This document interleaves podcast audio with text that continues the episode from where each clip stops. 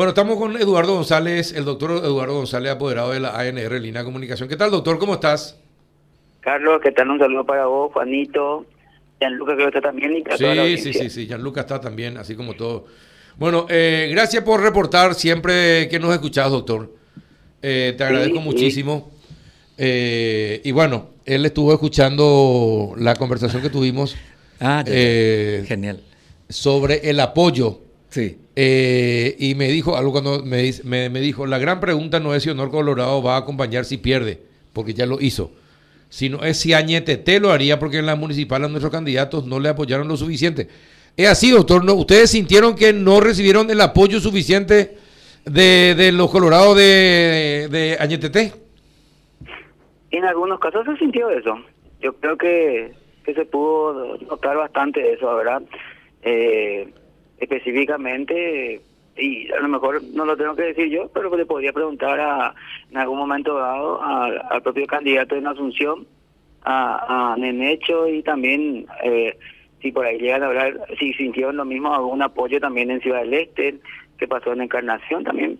Yo creo que, que no se ha dado, porque escuché la conversación que estaban teniendo, yo creo que Juanito dio, dio una respuesta a lo que yo estaba pensando también, ¿verdad? Porque, eh, y, te había, cuando hiciste la pregunta, te respondió que ya Honor al menos lo había hecho de la conducción del partido en el 2018, y en todo este proceso eh, eh, que se ha generado también, ¿verdad? Inclusive, si le sumamos a eso algo que que había, había señalado también Santiago Peña anteriormente en la entrevista que tuvo también temprano en, la radio, es que, es que le apoyaron todas las, todo lo que tenía que ver con eh, temas eh, hasta económico presupuestario que se habían dado, eh, inclusive cuando estaba más ríspida las relaciones entre, entre ambos movimientos, se, se, se, se apoyó al a todo el planteamiento del Ejecutivo, cosa que no se había dado en prácticamente los tres últimos años de la gestión de 2015 que se tuvo la primera interna para el, para la presidencia para la presidencia de la Junta de Gobierno.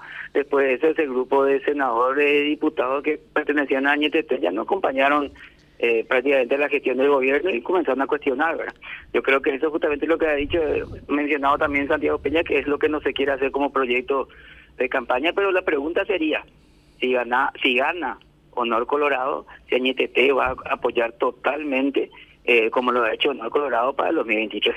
¿Vos crees que eso no se daría, doctor? Y esa es la pregunta. Ojalá que se haga, ¿verdad? Que, que de, producirse esa esas elecciones y de ganar Honor Colorado, esperemos que Añetete acompañe en su totalidad, así como lo ha hecho Honor Colorado. Y, y, y, y mira, te señalo más, el 2018, vamos a los números más. Eh, eh, Carlos. Recuerdo, por ejemplo, Alto Paraná, 120 120 mil o 121 mil votos tuvo la lista del presidente para la del presidente de la República. 105 mm. eh, mil tuvo la de gobernación y 70 mil tuvo la lista de senadores. La diferencia que hay entre la de senadores y la de presidente de la República fue importante. Caso parecido se había dado, me acuerdo también en, San Pedro, los números más bajos, pero también una, una diferencia importante entre la lista de senadores y la lista de, del presidente de la República. A pesar de todo el apoyo que tuvo Honor, sabíamos quién encabezaba la lista de senadores y cómo, cómo se votó en ese momento. Por eso hoy tenemos 17 senadores nada más. eh, bueno. Eh, te pregunto algo. Eh, a veces estuvo publicando eh, entre el sábado y el domingo unos números acerca de la cantidad de municipios. Eh, en realidad, ¿cuántos municipios, en, en cuántos municipios ganó el Partido Colorado con candidatos de honor Colorado? Y eso es lo que es, difícil decir, estos son candidatos de honor Colorado, porque había movimiento fraterno también, Carlos, ¿verdad? Y Honor, eh, Honor sí aportó mucho a lo que fue Concordia Colorada. Concordia escribió 123 candidatos de los 161 para la interna. De eso eh, eh, se, ganó en 112 en la interna y de esos 112 se ganó en 61 distritos por Concordia, que fue el movimiento que más eh, metió candidatos a intendentes en, lo que tiene que ver el partido. Ahora casi llegamos nosotros a la mitad de lo que de lo que habíamos ganado finalmente otra vez. A eso le tenemos que sumar los movimientos fraternos, que tuvo tanto Añetete como Honor Colorado. Y de esos movimientos fraternos tenemos los resultados en cada zapá entiendo que son eh, eh, 8 o 9 de, de 11 que son del, del movimiento Honremos Casa, Honremos Casa Tenemos también los resultados en, por el movimiento Hecho No Palabra, que es del senador Baruja en, en Paraguarí. Eh, eh, después tenemos también eh, movimientos, ah, tenemos Reivindicación Republicana, que fue un movimiento también fraterno, que había ganado de 42 candidaturas, se había presentado, se ganó 16 en la interna y ganaban 10 que son movimientos directamente relacionados al, al, al, movimiento honor colado fraterno, lo llevamos nosotros, y después varios independientes también que estuvieron eh, trabajando, debido a que cuando no había concordia, entonces se debía competir y se estuvieron um, organizando a través de los gobernadores, a través de los eh, diputados o los dirigentes de cada distrito. Bueno, eh, a ver, si no se puede concluir eso, a ver, te cambio la pregunta para porque eso cuando habla de movimiento fraterno pues ya, ya hay una mezcla ahí, eh, no se puede saber quién tiene la preeminencia. Pero de los candidatos de Honor Colorado y de Colorado Añetete que se presentaron a la intendencia, ¿cuántos perdieron, eh, cuántos perdieron la, la, municipalidad, los candidatos de Honor Colorado y cuántos los de Añetete? Y por eso te digo, Carlos, que hay que ver los líderes de cada movimiento. No, pero exclusivamente sin, sin movimiento fraterno, lo, lo, que iban con la chapa de Honor Colorado y Colorado Añetete. No, nosotros habíamos llegado al acuerdo que no se competía con las chapas, pues, Carlos, ¿verdad? O sea, no hay chapa honor ni añetete, sino que viene de lado Concordia, movimientos fraternos. Eh, eh, por eso es que es difícil una determinación de ese tipo. Yo creo que las fuerzas están eh, equilibradas, ¿verdad? Eh, no, no hay tanta diferencia. Eh, compromiso republicano, por ejemplo, era el movimiento que, que también era el movimiento fraterno AñTT. Ellos creo que escribieron casi 62 candidaturas, habían ganado en 40 más o menos, y después, ahora lo que hay que ver, yo no tengo el resultado, yo creo que sí tuvieron también resultados importantes, por ejemplo, el, el, el, compromiso era el candidato en Lambaret, eran Mariano, eh, Iñembu, creo, era por ejemplo, del equipo de, de, compromiso republicano que era Fraterno Añetete. O sea, yo creo que las fuerzas están muy muy divididas, prácticamente en un 50-50, y eso hay que ir viendo también, porque también realmente eh, para estas elecciones se dan ciertas circunstancias y para las próximas, que, que son las generales, se van a manejar de otra manera. Yo creo que las eh, municipales son muy distintas a las generales, tienen sus peculiaridades, uno le vota a su vecino, a su amigo, o le vota, o le vota, o no le vota a ese que le odia, que no le quiere, que tuvo algún problema alguna vez porque entró en su patio o algo así, eh, pues eh, es muy difícil poder determinar eso y cómo se va, cómo se va a llegar para, para el 2022, para diciembre, noviembre, diciembre que serían las elecciones internas nuestras.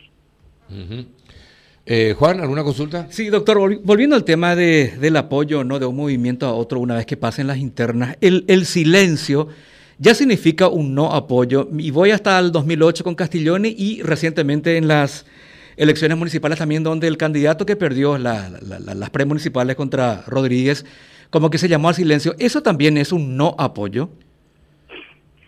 Yo creo que ahí, Juanito, yo creo que lo que fue la, la gestión de Dani Centurión, yo creo que sí, él, el Lobito al menos eh, fue creo que el referente que más se movió a nivel de lo que fue en forma personal. Ahora de otra, de un apoyo un poco más institucional al que yo me refiero. Y el no silencio sí implica, o sea, eso para ser objetivo nomás, ¿verdad? Pero el no silencio implica no no un apoyo, a veces a veces se requiere en un acto que, que, que ese dirigente de ese distrito, de ese eh, departamento esté sentado al lado de los candidatos ganadores para para que su referente, los referentes de esa dirigencia también acompañen esa candidatura. Correcto. ¿Se entendió? Sí, se entiende perfectamente. Un, silencio es, eh, o sea, la gente tiene en cuenta quién no está. En esos claro, y también la gente tiene en cuenta a quién le saluda el líder y a quién no, a quién le dejó de saludar, por ejemplo, ¿verdad, doctor? Cuando uno es más efusivo con, con uno que con otro, a ese le pasó la mano, no le miró los ojos, todo eso cuenta. O, a no le abrazó y le abrazó al otro así, nomás le miró de lejos. O a quien aplaudió más y, a quien menos. No me diga que es así, así es. O estuvieron, estuvieron ahí arriba en la tarima, pero no se saludaron, por ejemplo. Exacto, Ah, o no se hablaban ni se miraban. sí, de todo ahí. Hay, de, hay de todo. bueno, lenguaje corporal. Exactamente. Eh, Aliana fue duro, dice que Velázquez es el candidato funcional de la oposición. ¿Por qué piensan eso en el Colorado?